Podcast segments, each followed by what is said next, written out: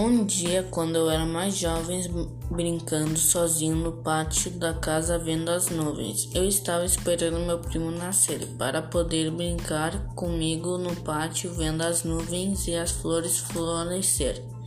Então, dia 19 de outubro de 2013, meu primo nasceu e esperei, esperei para para com ele eu poder brincar e então ele nas, cresceu e tivemos que ir para a escola e depois da escola te, os temas terminaram para só então poder brincar. E agora que podemos brincar, nós só mexemos no celular, porque quando eu quero brincar, ele não quer e só quer zoar. Às vezes a gente brinca de esconde-esconde no pátio grandão.